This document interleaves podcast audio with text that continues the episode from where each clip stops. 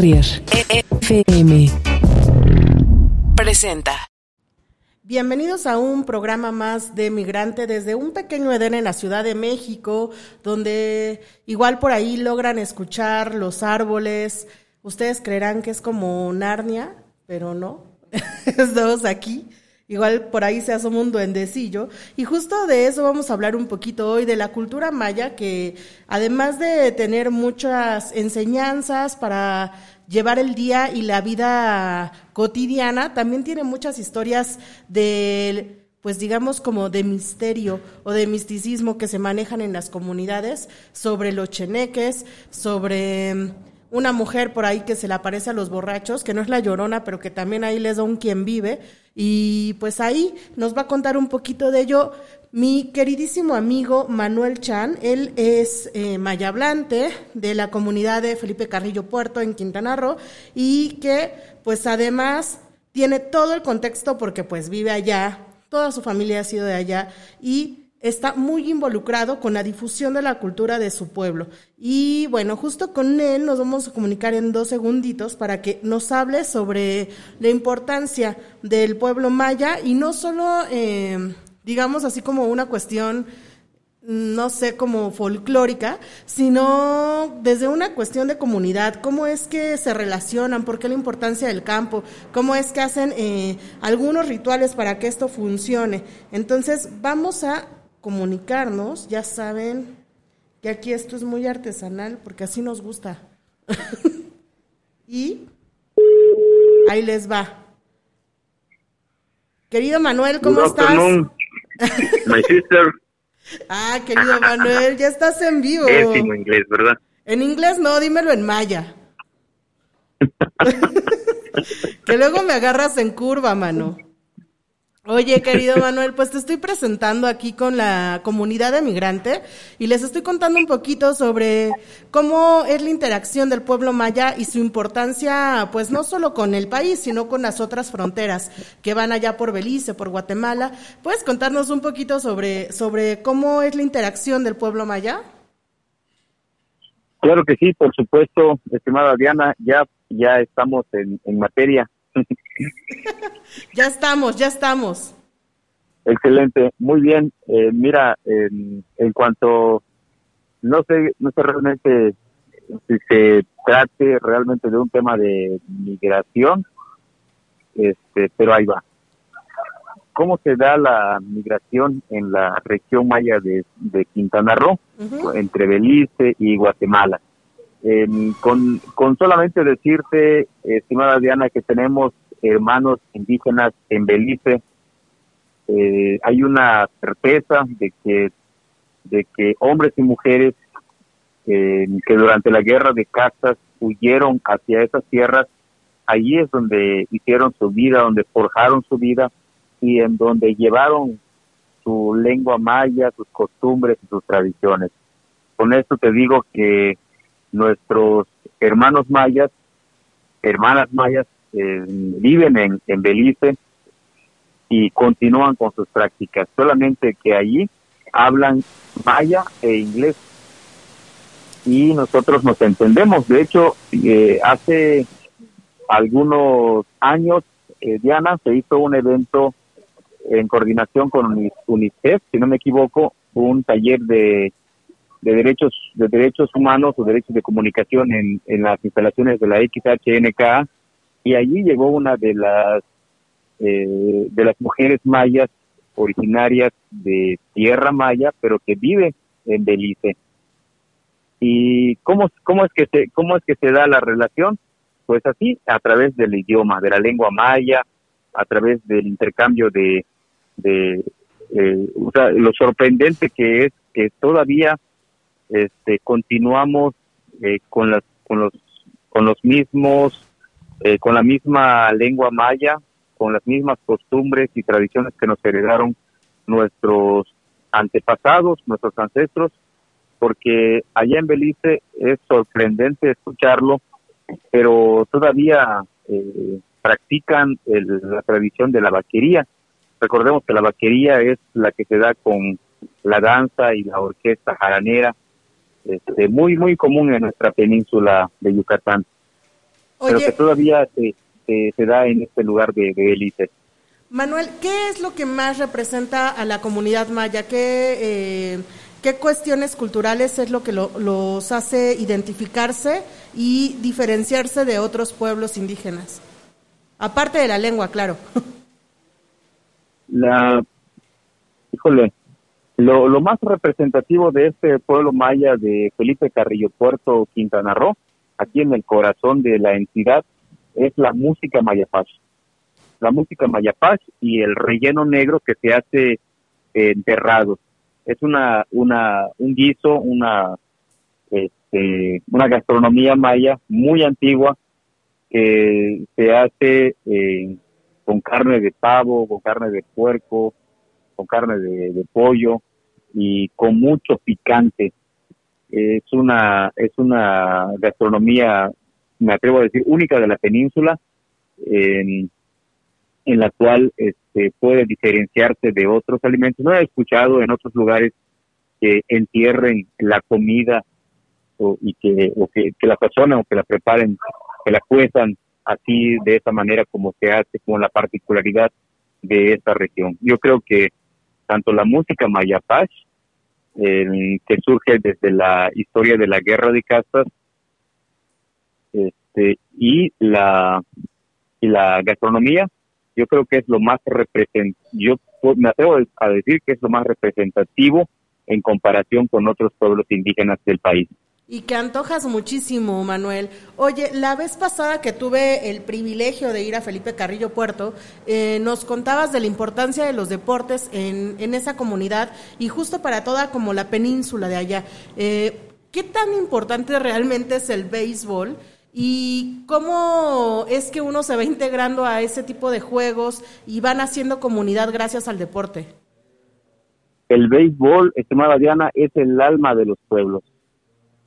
Es el alma de los pueblos. Con decirte que, que hubo un tiempo en que la estación en donde yo trabajo como locutor, tuvimos la oportunidad de narrar, de hacer la crónica en lengua maya, la crónica deportiva del béisbol, a la lengua maya y no te imaginas qué impresionante y hasta se me hace chinito la piel en que te lo estoy compartiendo porque cuando la población o, la audiencia empezó a escuchar la crónica en lengua maya empezaron a correr la voz y todos los taxistas de este de esta cabecera municipal se conectaron hacia la estación de Radio Senca en el 104.5 FM para escuchar la la crónica en lengua maya. Un compañero lo, hacía en español porque yo realmente no, no sabía, no conocía mucho de las reglas del béisbol. Sí me, gusta, sí me, me gusta mucho el béisbol, eh, sin embargo no conocía muy bien la, las reglas. Pero con la crónica deportiva que se hacía en español, yo empecé a hacerlo, a, yo empecé a traducirlo a la lengua maya. Eh, y eso fue lo que, lo que este, lo que permitió que yo conociera un poco más del béisbol que se vive en las comunidades rurales. Todos los domingos, todos los domingos hay béisbol, ya sea un campeonato, ya sea una, un, este, eh, un encuentro nada más, eh, una cáscara como se le dice al fútbol, pero en el béisbol todos los domingos tiene que haber este partido, eh, tiene que haber un encuentro entre las comunidades rurales del municipio de Felipe Carrillo Puerto.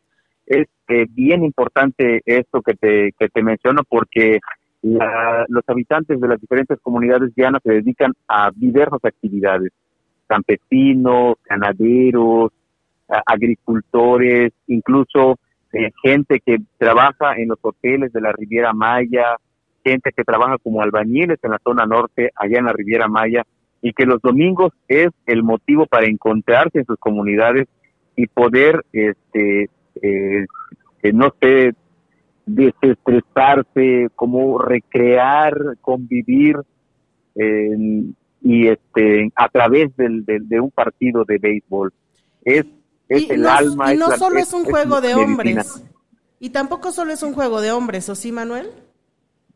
Eh, para nada, para nada. Uno, uno podría pensar, uno podría pensar que, que el béisbol solamente es juego de hombres, pero no, el béisbol, y esto que te voy a comentar, Diana, no es nuevo, no es nuevo, es, es nuevo porque apenas se está dando a conocer a las diablías de Tulum, Quintana Roo. Estamos a una hora en donde yo me encuentro en este momento en Felipe Carrillo Puerto, pero estamos a una hora de Tulum, en donde en, hay una comunidad que se llama Hontonot, en donde se encuentran mujeres mayas, tías, hermanas, hijas, mamás que integran un equipo de béisbol y juegan con su ipil. Juegan con su ipil, con su traje, con su, con su traje tradicional, con el traje que, que en la misma comunidad se costura, con ese mismo bordado, con ese, con esa misma, con esos colores que matizan, que, que, transmiten nuestra, nuestra identidad, ese mismo eh, vestido es el que utilizan para jugar el béisbol. Y se desplazan extraordinariamente eh, que si tuvieran tal vez un traje este, de béisbol como debe de ser. Oye, Manuel, que les estaba contando la importancia y no como un mito ni como mm, algo de folclore, sino el rol de los cheneques o aluches allá eh, en, Felipe Carrillo Puerto. ¿Nos puedes contar por qué es importante? ¿Cómo es que cuidan en nuestra tierra este tipo de entes? Yo no he tenido la oportunidad de, de, tener a un, a un aluz o a un cuidador del monte o a luz. Nosotros en esta región le decimos a luz y en la parte de Yucatán le dicen aruz. Es un pequeño duende, es un pequeño duende que se crea con barro. lo, lo, puede, eh, una vez que las personas llegan a una milpa, eh, si están de paso, ellos ya saben que deben entrar con todo respeto y desde el momento que vean que en el en, un nicho construido se encuentra este objeto de barro, mejor agarran y, y, se alejan o o, este, o toman distancia o respetan aún más las milpas. El, el alush es eh, creado, es creado por el campesino, por la misma razón para cuidar el monte, para cuidarlo de, de las personas que quieran robar elotes o la producción de la milpa o para ahuyentar a los animales que este, que entran a como una plaga de, de este, ¿cómo se le llama al chic? ¿Cómo se le llama al chic? Ah. al, tejón, a los tejones. Una plaga de tejones, una plaga de, pájaros. Eh, el, el, el duende o el aluz es quien se encarga de espantar para que no se coman todo, toda la producción. Y que cuida en sí este, nuestra tierra y no solo la tierra, sino también nuestras casas. Es correcto, es correcto. Y han habido muchas experiencias, han habido muchas experiencias. Por ejemplo, el campesino que, que, le da vida a un aruz, tiene que cuidarlo, tiene que ofrecerle su, su pozole, su sacá, su, pozole, eh, como ustedes creo que lo conocen como pozol. Ah, Porque creo que en el interior de la, del país eh, al pozole lo identifican con la comida, lo relacionan con la comida. Así es, sí. O sea, eh, pozole es como agua con, con cacao. Es una bebida, es una bebida de, de, maíz, hecha a base de maíz. ¿Y qué más le ponen a la luz? El, le, ofrecen, este, solamente le ofrecen el, el el tacá, el pozol o el pozole es lo único que le ofrecen, le, le agradecen y le ofrendan su, su alimento, ¿no? Para que, para que la luz, porque se cree que al hacer eso, la luz está sintiéndose recordado. Órale, Y, este, y constantemente se le tiene que hacer, hay determinado tiempo para hacerlo. Y que cuando el campesino ya no ya no quiera tener la luz, este, tiene que hacer una ceremonia para que le diga adiós a la luz. Para, porque si no, si solamente abandona la milpa y se va a otra superficie a hacer su milpa y deja la anterior, eh, se cuenta por los abuelos que, que, puede que puede morir, que puede morir, morir, morir la persona de calentura o de alguna enfermedad. Este, por eso es, es, es, como lo que se le dice el, no, no me gusta tanto decir eso, pero así se le puede este, se puede explicar como cerrar un ciclo. Empezar un ciclo y cerrarlo es bien importante para los campesinos. En, este caso, el iniciar con darle vida a un arush, este, hay que buscar la forma una vez que cambie de terreno, hay que hacerlo saber a través de una ceremonia que hacen los, los men, así se le conoce a los sacerdotes mayas como men, Este, para que puedan eh, transcurrir bien o para hacer el cambio de terreno en donde ya va a estar el arush, o si el campesino ya definitivamente no quiere nada con el arush, este, tiene que aprender a hacer la ceremonia para poder, para poder este, cerrar el ciclo. Oye, Manuel, y me dices que no se te ha aparecido ninguno, pero ¿qué tal ya se te apareció la señora esta que se le aparece a la gente cuando le entra la chelita? ¿Cuál? La mujer de blanco, es que lo dices en maya y yo no la quiero regar. ¿Cuál será? A ver. La, la mujer de blanco que se le aparece a los borrachitos, digamos, llamémosles así. dilo, dilo. Ajá, ¿ya se te apareció o tampoco?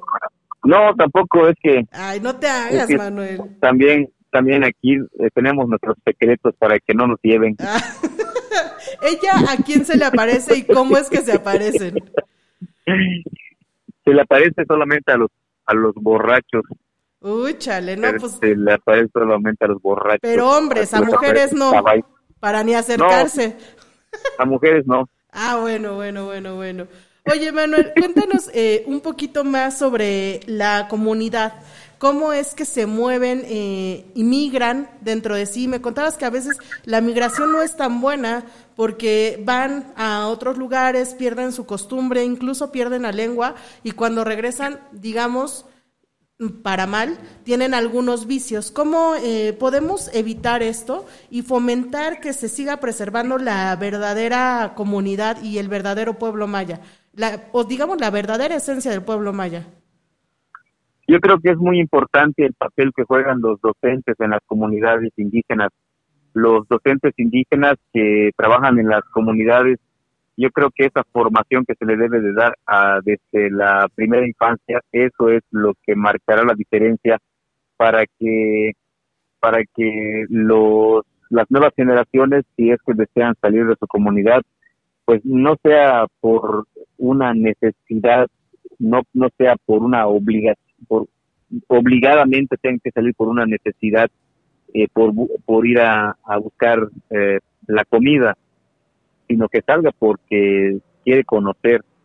Eh, yo creo que ahí juegan un papel muy importante los docentes y nosotros también eh, jugamos un papel muy importante de tener muy este, mucho respeto y, y este, vivir nuestra cultura, vivir nuestra tradición, vivir nuestra lengua, eh, transmitirlo en cualquier escenario en donde nos encontremos para que nuestra, para que la gente que vive en nuestra comunidad, pues también se, se siente identificada, porque han sido muchos años de discriminación, han sido muchos, eh, ¿qué digo? Años, creo que muchos este, siglos de discriminación, y, y eso es lo que piensa mucha gente que al hablar su lengua, que al practicar su tradición, piensa que va a ser discriminado. Y pues ya no lo hace y quiere quiere aparentar vivir como viven en la ciudad, no tener un carro, tener una casa de, material, tener este em, comer en un restaurante y, no es nada malo, no no es nada malo, sino que, que no es no es lo lo que, no que no lo vean como algo como como lo máximo, ¿no? Y el no lograrlo, pues no significa tampoco que, sea uno menos. O sea, entender a valorar nuestra identidad, a sentirnos, eh, a sentir nuestra propiedad como, como, como lo que somos, como, como mayas. Eso es lo que pienso, Diana. Oye, Manuel, y por último, me gustaría eh, rescatar un poquito eh, la importancia de los comunicadores mayas dentro de la región para que no se pierda la lengua y la importancia de pues dar este mensaje tal cual de cómo preservarse, de cómo resistir, porque si es un pueblo que resiste mucho ante muchas circunstancias del pasado y que son un pueblo vivo. Eh, ¿Te gustaría dejar un mensaje sobre ello? Claro que sí, por supuesto. Nosotros como comunicadores eh, mayas, como comunicadores indígenas, Diana, jugamos un papel vital, un papel sumamente importante para, eh, para comunicar lo que pasa en la comunidad de manera respetuosa. Eh, existen muchas, muchas cosas que se pueden transmitir de lo que sucede en las comunidades, pero nosotros vivimos aquí. Nosotros este, nuestra vida la desarrollamos aquí.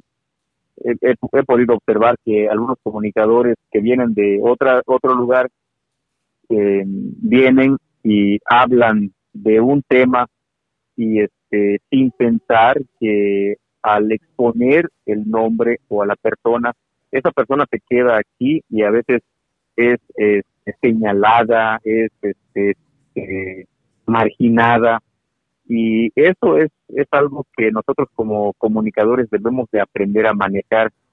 Eh, mi, mi, mayor, mi, mi mayor reto como comunicador es que yo pueda transmitir exactamente lo que mi entrevistado, mi entrevistada quiere dar a conocer.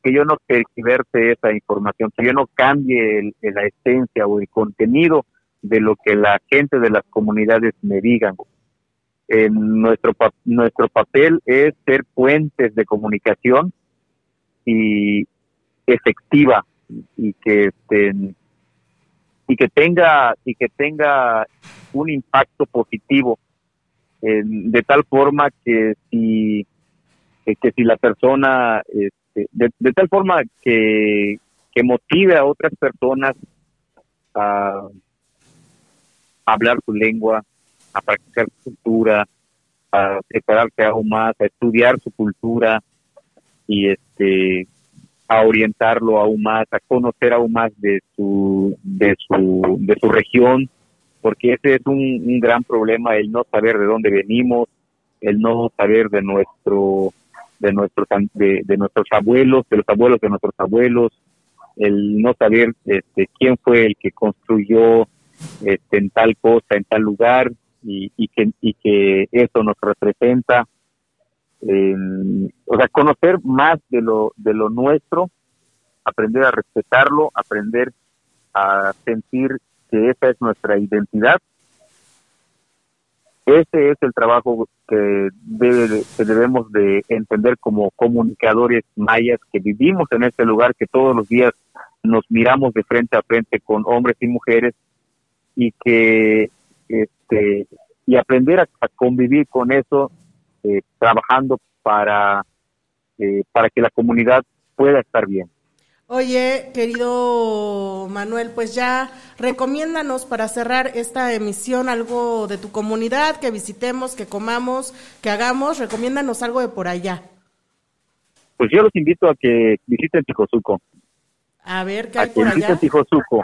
Tijosuco es un es una comunidad histórica muy marcada por la mal nombrada guerra de castas, que es más, que no es más que una lucha, una lucha de resistencia en donde españoles esclavizaban a, los mayas.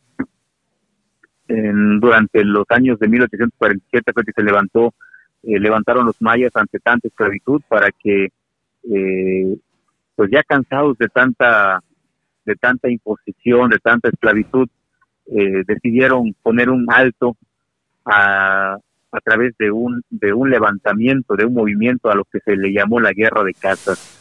Tijosuco es es un lugar histórico.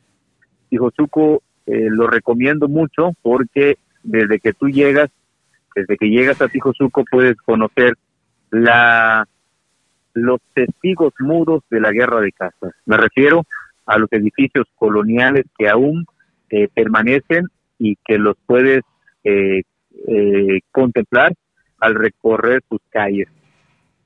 Oye. Puedes conocer, puedes conocer Tijosuco y la comida que recomiendo es el relleno negro que se prepara enterrado, se, se cocina enterrado. Y como en cuánto nos sale, Manuel, porque lo pintas muy bonito, pero no sé cuánto, cuánta marmaja tengo que llevar para que la arme un par de días.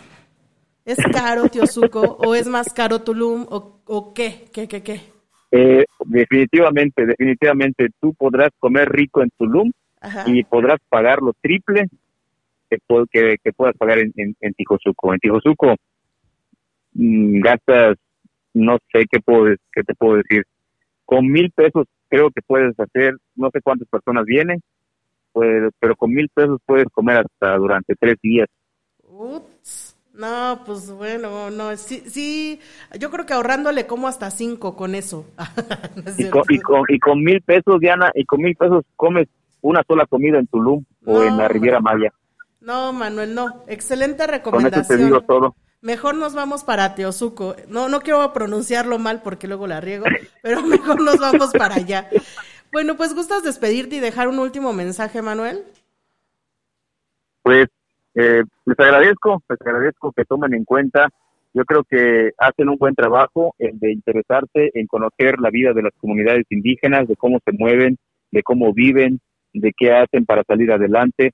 Yo creo que cada vez más personas debemos de trabajar hacia la comunidad, voltear a ver hacia ellas, porque casi nadie voltea a ver a las comunidades y ellos piden a gritos todos los días que los volteen a ver, porque tienen talento, tienen arte, tienen historia, tienen cultura y lo quieren transmitir, solo quieren esa oportunidad de poder ser vistos, de poder ser conocidos. Ese es el mensaje que dejo y les agradezco, muchas gracias. Diana, gracias por la oportunidad también de expresar eh, pues todo lo que se vive en esta región. Muchísimas gracias, Manuel, y seguimos en contacto y nos escuchamos pronto, ¿vale? Te mando un abrazo. Hasta luego. Cuídate. Igual. Ay, cuídate, cuídate. Bye, bye. Pues él fue mi queridísimo Manuel Chan y de verdad eh, retomar que los pueblos originarios son culturas vivas. Es lo más importante que podría decirles yo. Son culturas vivas que convergen entre diferentes lenguas, entre diferentes identidades, culturas y sobre todo que nos dejan unas enseñanzas que quizá tenemos ahí presentes pero que no aplicamos en el día a día y si las aplicáramos en el día a día seríamos más felices y tendríamos una mejor convergencia social. Y bueno, esto fue todo en Migrante. Muchísimas gracias a Manuel Chan que nos regaló un ratito de su tiempo y lo pueden escuchar a él en la radio de Felipe Carrillo Puerto en Radio Shenka y además ahí tiene, es como un rockstar de los mayas por si no lo conocen acá, pues allá lo van a conocer bien, van a escuchar su voz por todos lados y van a acordarse mucho de todo lo que nos contó y sobre todo de poder visitar esos lugares tan mágicos como Teosuco, como Tulum,